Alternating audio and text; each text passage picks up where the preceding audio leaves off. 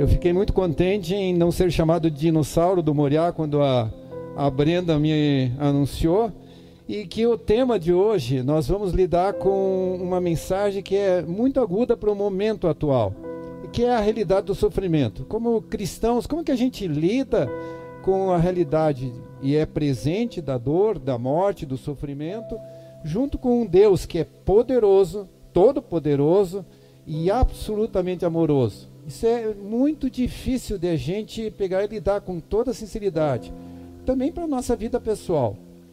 Mas na verdade eu quero pegar e falar de uma outra realidade, que se o sofrimento é uma dificuldade, se o sofrimento é uma dificuldade para aqueles que não creem, para aqueles que creem, desculpem, há uma grande dificuldade para aqueles que não creem, que eu vou usar como o problema do prazer.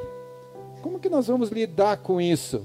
Como que nós vamos lidar com a realidade também da alegria, do prazer, das boas coisas?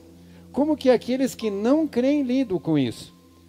E na preparação dessa mensagem, me deparei com um escritor do início do século XX, Gilbert Chesterton, que, além de escritor, era poeta, ensaísta, dramaturgo, filósofo, teólogo, biógrafo, crítico e tem uma lista de várias outras coisas que ele foi. E eu fui muito impactado pela imagem que ele usa para mostrar a realidade da transformação de um ateísta, materialista, naturalista, pessimista em um cristão otimista. E ele vai falar sobre essa realidade a partir de uma imagem. Ele imagina-se numa ilha, como um náufrago que de repente é, é, fica se depara com uma realidade, que a, a ilha é a única coisa que existe. Além daquele oceano imenso que envolve toda aquela ilha, nada mais existe. Como materialista, como naturalista, não existe outra realidade além disso. Mas isso o incomoda. Certa vez, caminhando pela praia, pelas areias, ele encontra surpreendentemente uma caixa e quando ele abre, se depara com algumas ferramentas. Ferramentas que realmente são preciosas para ele. Um machadinho para pegar e cortar as árvores, alguns pregos para pegar e fazer uma, uma cabana, cabana melhor. E aquilo ele usa sem pensar muito de onde veio. Outra vez, em dado momento, ele se depara com algo diferente ainda. Novamente uma caixa que passa, aparece na praia, mas lá já não tem mais só coisas que são úteis, mas coisas que trazem prazer. Um bom livro, um instrumento musical, uma, um quadro muito bonito. E ele começa a perceber que há alguma coisa que vai além da ilha. Que existe alguma realidade que passa da realidade de um oceano que não tem nada para oferecer senão a, a absoluta é, inexistência de qualquer coisa. Isso faz o deparar que existe algo que vai além daquilo que ele imaginava existir. E a partir dessa, dessa percepção, de quando ele começou a ver que haviam alegrias, haviam prazeres, haviam coisas que não podiam ser naturais de um mundo onde não existe ninguém além daquela realidade que ele vivia, ele vai em busca do doador. Ele vai em busca de alguém que possa ser aquele que supre essas coisas que, que ele começa a se deparar. E um dos seus, talvez, discípulos, é, C.S. Lewis escreve um livro que o título já diz tudo. Ele, na sua autobiografia, ele pega e põe o título que é Surpreendido pela Alegria. Chesterton é surpreendido pelo prazer, pela realidade de ver coisas que ele não, com toda a sua, a sua realidade, ele não imaginava que poderia existir num lugar onde não existisse alguém que doasse, que oferecesse, que fosse generoso, que estivesse além da sua realidade. C.S. Lewis é surpreendido pela alegria. Ele percebe que há uma busca de alguma coisa que o mundo inteiro não preenche e ele vai encontrar isso num encontro pessoal com o Deus, com Jesus Cristo na sua vida. Chesterton vai descrever esse encontro com essas pequenas coisas, esses pequenos prazeres, esses pequenos presentes que ele pega e se depara na areia como os restos ou os pedaços do naufrágio do paraíso. É bonita essa imagem, né? De repente a gente vê que há coisas que é, parece que são surpreendentemente bonitas, são é, generosas, são coisas que a gente não precisava, mas tem. E nesses tempos em que nós vivemos nessa realidade de tanta dor, de tanto sofrimento, de tanta angústia, talvez os nossos olhos devem ser abertos para esses presentes também, para as coisas que nos trazem prazer, para as coisas que são surpreendentemente boas para a gente. E talvez descobrindo elas, nós vamos descobrir o doador delas. Uma maravilhosa final de tarde. Vocês já viram como tem sido bonitos, apesar de todas as angústias dos finais de tarde? As cores, as formas, de repente uma coisa é, que surpreende, o pôr do sol é surpreendentemente lindo nesses últimos dias, nesses dias que a gente tem sofrido. Deus se revela como um pintor, mas um pintor que faz questão de usar cores que a gente não imaginava. Cores que nos fazem trazer um prazer. A gente tem é, é, a alegria de poder estar na presença desse, desse momento e enxergar algo que é belo. Mas é interessante que não é só uma questão de ver uma imagem bonita, mas essa imagem ser percebida por nós. Vocês imaginam que, de repente, para a gente poder enxergar tal beleza, nós temos que ter um sistema é, de visão tão complexo que faz com que aquelas cores, aquelas é, é, características fazem nós enxergarmos e termos prazer por elas. Então agora Deus não só se revela como um maravilhoso pintor, um artista fantástico, mas com aquele que dá a capacidade de a gente perceber a sua obra. Outros exemplos nós poderíamos é, é, citar.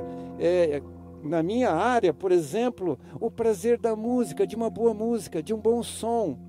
O sistema auditivo, a complexidade dele receber esses, essas ondas sonoras e isso trazer dentro de nós uma, uma alegria, uma, um sentimento de prazer, um descanso, uma, nos leva a, a lugares que a gente não conhecia nos faz sentir coisas que a gente nunca tinha sentido. Ah, os sons da natureza. É, ontem nós tivemos a oportunidade de pegar e ir para o interior de Rio Negro e estivemos durante algum tempo nas, é, dentro do Rio Negro, na verdade, nem eram as margens, dentro do Rio Negro.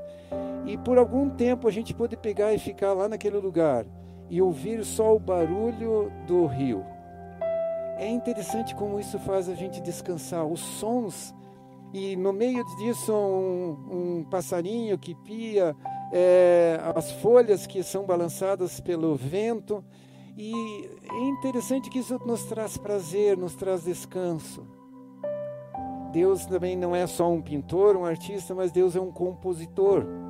Deus se revela como um maestro que faz questão de pegar e mostrar para nós a capacidade de ver os seus sons maravilhosos e nos dota de um sistema auditivo que tem essa percepção. Não é só a existência dos sons, mas é o fato de nós podermos perceber e nos alegrar com isso. Eu poderia falar do olfato. Quem de nós, ou pelo menos da minha geração, quando tem um, sente um cheiro, gostoso cheiro no final da tarde de um pão fresquinho sendo feito no forno, não lembra talvez da sua infância, o momento que a, a, a Oma, a avó da gente, pegava e estava preparando aquele pão, e era a única coisa que nos fazia abandonar as nossas brincadeiras de criança, porque aquele cheiro nos fazia ter sentir o prazer e o desejo de pegar e aproveitar aquela gostosa comida que estava sendo preparada. E quando hoje, depois de dezenas e dezenas mesmo de anos, é, a gente ainda sente esse cheiro, isso remete à infância. Aquele odor agradável faz a gente lembrar das boas lembranças da infância. A gustação é interessante. É, por que, que é, no século XV, XVI, homens saíram das suas terras, construíram navios, enfrentaram mares bravios, foram para lugares distantes na busca de, de sabores, condimentos, né, as especiarias, né, faziam pessoas saírem do seu conforto e irem em busca de, da capacidade de terem coisas que pudessem ser é, percebidas pelo gosto. E muitos morreram por causa disso. Mas esse é um prazer. E Deus dota a gente de papilas gustativas que nos fazem sentir o prazer dos bons sabores. Queridos, nós sim temos um Deus que, é, vez após vez, nos presenteia nas nossas praias com pacotes de presentes, só que algumas vezes a gente não percebe, ou algumas vezes a gente não reconhece. Uma amizade, o fato de a gente poder agora, que a gente vive de uma forma tão aguda, separado, é, a lembrança de poder ter amigos com quem a gente pode rir, brincar, até chorar juntos, onde a gente pode comer uma pizza junto, a paixão, a, um bom livro, a, essa lista é imensa de coisas que nos trazem alegrias, que são pequenos pacotes de prazeres que nós podemos descobrir quando descobrimos um bom e generoso Pai. Isso me remete a um texto que eu gostaria de ler para a gente poder reforçar essa mensagem. Mateus, no capítulo 7, quando Jesus vai falar no Sermão da Montanha, ele traz uma palavra muito interessante para nós. Ele fala o seguinte: Peçam e lhes será dado. Busquem e encontrarão. Batam a porta e lhes será aberta. Pois todo o que pede, recebe. O que busca, encontra. E aquele que bate a porta será aberta.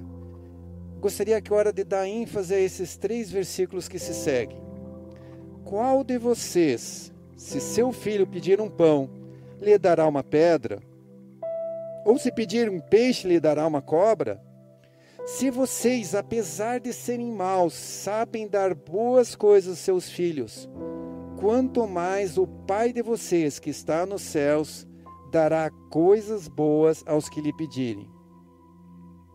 Nós temos um Pai generoso, nós temos um Pai bondoso que precisamos redescobrir, que precisamos, é, no meio da tempestade que enfrentamos, precisamos algumas vezes dar uma passeada nas nossas areias, nas nossas praias e pegar e buscar e capturar aqueles pequenos presentes que nos são dados. Termos essa percepção em relação àquelas coisas boas que esse Pai generoso nos oferece e nos tem oferecido. Apesar da angústia que a gente vive, na realidade da doença, do medo da morte, das situações econômicas, dos conflitos políticos, que os nossos olhos possam ser abertos para percebermos, reconhecermos e termos um coração grato em perceber os presentes que nos são dados e podermos ir adiante disso, ir ao encontro daquele que nos doa essas coisas. Nós temos um Deus, um Deus que se importa conosco, um Deus que não está ausente à nossa realidade, um Deus que não está longe das nossas angústias e das nossas dificuldades. Nós temos um Deus amoroso que nos presenteia no meio de tudo isso. A questão é nós termos olhos abertos para enxergarmos isso. E em relação a esses presentes, eu gostaria de dar três ênfases que são muito importantes. A primeira é exatamente essa: os presentes. Quando a gente recebe um presente, a nossa primeira reação é a reação da gratidão. Talvez a gente tenha muitos motivos para pegar se queixar. Talvez a gente tenha muitos motivos para se angustiar. Mas nós também temos muitos motivos para agradecer, para sermos gratos àquele que nos dá tantas coisas no meio de tudo isso. A gratidão em perceber aquilo que nós somos, eh, nós somos, nos é dado, que nos é oferecido, é o primeiro passo. Um coração grato, nós precisamos disso. Nós precisamos ter os nossos olhos abertos e vermos as coisas boas que nós temos ganho também nesse tempo tão difícil. É, eu estava pensando, eu já agradeci algumas vezes, ou talvez até muitas vezes, a Miriam, e ela faz coisas gostosas, pelas boas coisas que ela prepara nos nossos almoços, nas nossas jantas. Mas sabe que eu nunca agradeci a Deus pelas papilas gustativas que eu tenho? que fazem eu poder aproveitar aquilo que é tão gostoso que é preparado para mim. A gente pode pegar e aplaudir, por exemplo, uma apresentação de uma música e ficarmos até é, com os nossos sentimentos tão. Mas quantas vezes a gente agradeceu pelo nosso sistema auditivo? Por nós termos a capacidade de perceber o som, nós temos a, a, não só a capacidade de perceber, mas aquilo fazer em nós trazer é, sentimentos de tanto prazer. A gratidão por aquilo que Deus nos dá. O segundo é que nós devemos entender que os presentes é, não podem ser nossos senhores. Eles são nossos servos, eles são nos oferecidos, mas eles não podem nos dominar. Aqueles que conhecem o Senhor dos Anéis, eles não podem ser o anel precioso que, em vez de ser um presente, se torna o nosso Senhor.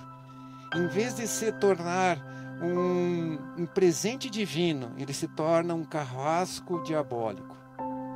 Infelizmente, muitos de nós Muitas vezes usamos daquilo que nos é dado de uma forma distorcida. Fazemos daquilo que nos é oferecido como uns pedaços do paraíso que sobraram, como nossos, é, nossos senhores. E eles se distorcem de todo o sentido. Há muitas coisas que Deus nos dá, mas devemos sempre entender que eles são e são somente presentes.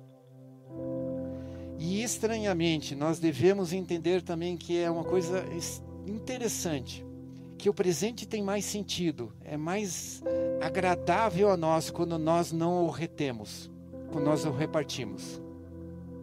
É interessante, nesses tempos que nós enfrentamos, os presentes que nós temos, se eles são guardados para nós mesmos, eles têm a tendência de apodrecer, de se estragarem. Se os deixamos guardados para as nossas próprias vidas, nós pegamos e desprezamos eles. Agora, se um, algo é nos dado, algo nos é oferecido, os dons que nós temos, as, as nossas capacidades, as nossas habilidades, se isso é repartido, parece que é multiplicado. Parece que aí há o sentido do presente ser recebido. Amados, em tempos tão difíceis, há uma tendência nossa de nos trancarmos em nós mesmos, de nos tornarmos muitas vezes mais egoístas. E se nós fazemos isso, nós perdemos o sentido daquilo que nos é oferecido. Se nós tentamos guardar para nós mesmos aquilo que nos é dado, apodrece e não funciona. Mas há uma coisa interessante. O texto que eu li foi de Mateus. Agora, para encerrar Lucas termina de uma forma um pouco diferente quando cita esse tema. Ele fala sobre um pai amoroso que seu filho pedir peixe não vai ser dado uma cobra, se vai pedir um pão não vai ser dado uma pedra. Mas ele diz o seguinte, quando ele encerra essa passagem diferente de Mateus, ele diz assim: Se vocês apesarem, apesar de serem maus, sabem dar boas coisas aos seus filhos, quanto mais o Pai que está nos céus dará o Espírito Santo a quem o pedir. Na minha lista de presentes não estava incluído o Espírito Santo. Não fazia parte dos meus desejos humanos receber esse tipo de presente. A imagem que para mim me veio é de que de repente, como uma criança mimada, me fosse dado um baú cheio de presentes e para minha surpresa, quando eu abrisse, eu visse só é, instrumentos para um martelo, um serrote, é, para eu usar eles, não para me beneficiar deles. Deus não cria crianças mimadas. Deus não faz de nós crianças mimadas que nos enche dos nossos desejos. Esqueça dessa imagem de Deus. Ele não é um pai assim. Ele é generoso, ele é bondoso mas Ele é sábio e sabe daquilo que nós precisamos. Primeiro, Ele nos dá as ferramentas, as capacidades, as habilidades que cada um de nós tem. E elas só vão ser realmente usadas e vão ser é, aproveitadas se a gente as usa para a Sua vontade. Mas é interessante que o Espírito Santo não é uma caixa de ferramentas, ele é uma pessoa. Deus dá a si mesmo como presente. Ele não dá coisas. Ele nos deu Jesus Cristo para morrer numa cruz. Ele dá a si mesmo para revelar a sua criação maravilhosa. E agora Ele nos dá o Espírito Santo para estar conosco nesses momentos difíceis. Para quem pedir, você já pediu por Ele? No meio de todos os seus desejos, o Espírito Santo se inclui naquilo que é aquilo que há de mais íntimo no teu coração, na tua alma, no teu espírito. Ele nos oferece a si mesmo. Talvez para aquelas crianças mimadas, para aquelas, aqueles que são desejosos das coisas que só o mundo oferece, vão ser extremamente frustrados com esse Deus. Mas para aqueles que realmente têm um coração é, ferido, um coração é, com vazio que você sabe que existe no teu íntimo, algo que o mundo não pode preencher. E esse foi o testemunho de é, Chesterton, foi o testemunho de Leves. De repente ele percebe que tudo aquilo que ele tinha, todas as coisas que ele procurava não se preenchiam no seu vazio. Mas uma pessoa preenche. Queridos, Deus quer oferecer a si mesmo. Deus quer estar presente em nossa realidade, em nossa vida, especialmente eu creio nesse momento. Ele não vai dar coisas apenas, ele dá coisas também. Mas ele oferece-se a si mesmo. Ele quer estar junto conosco como o consolador, como aquele que nos é, entende a nossa angústia, a nossa dor, as nossas tristezas e nos consola. Ele é aquele que nos anima. Ele é aquele que nos fortalece e nos dá força de novo para enfrentar uma realidade tão difícil. Ele é aquele que está próximo de nós e quer nos falar e nos revelar a sua vontade, nos quer dar esperança, nos quer dar uma oferta de uma esperança que esse mundo não tem. Que Deus possa nos abençoar, que Deus possa nos falar, que nós possa, possamos ter uma, uma percepção da realidade de um Deus amoroso, generoso, bondoso, um Pai que, que nos ama de uma forma tão profunda, mas também um Pai que nos oferece não as coisas apenas, mas a si mesmo. E eu queria encerrar com alguns pensamentos só. No exemplo que eu dei da ilha, eu lembro de uma imagem que eu vi, acho que era no Náufrago de um filme, em que de repente uma tempestade enorme surge e quase que eh, destrói uma boa parte daquilo que com grande dificuldade aquele náufrago tinha construído. E quando a, a tempestade acaba, para sua surpresa, ele encontra exatamente nesse momento algumas coisas preciosas que foram jogadas por um navio que havia afundado dentro da areia. Algumas vezes nas tempestades, é exatamente o momento que Deus nos presenteia com coisas que nos surpreendem. Exatamente nos momentos mais escuros, talvez a luz tenha mais sentido. Exatamente, talvez nos momentos de mais dores e angústias, nós podemos ter uma percepção de um Deus que é bondoso e amoroso. As tempestades são difíceis, são. Eu não posso me iludir nesse sentido. Mas, surpreendentemente, Deus usa muitas vezes as tempestades para, através delas, nos presentear de uma forma que a gente nunca iria perceber diferente. A segunda, o meu testemunho era de que, inicialmente, na minha vida de fé pessoal, eu busquei a Deus por medo medo do inferno, medo da morte. Mas agora não é isso que me faz continuar a crer.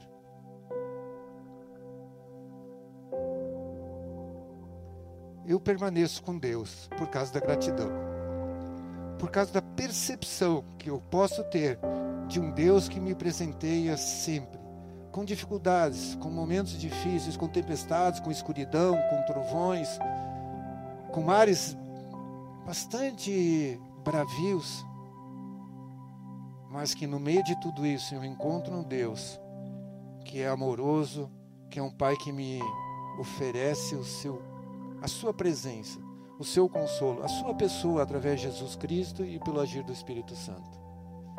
Você já experimentou isso? A promessa é de que aquele que pede, o Pai nunca vai rejeitar.